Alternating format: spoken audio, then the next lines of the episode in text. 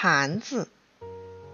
快放学了，画眉鸟老师对绘画班的同学们说：“下次我来教你们在盘子上做彩绘。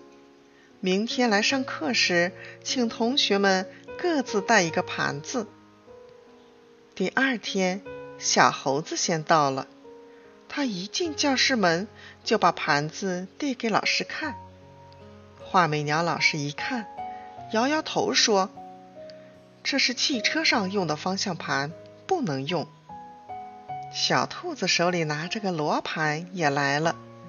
他对画眉鸟老师说：“老师，我的盘子漂亮吗？”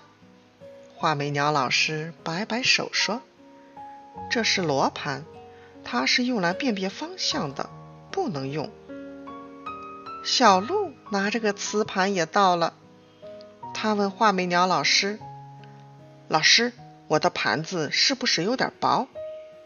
画眉鸟老师摇摇头说：“这是电脑里用的磁盘，不能用。”小狗这时拿着一个碟盘闯进教室：“老师，我的盘子是银色的。”画眉鸟老师笑出了声：“这是影碟机里用的碟盘，不能用。”画眉鸟老师说：“对不起，我昨天给你们说的有些简单了。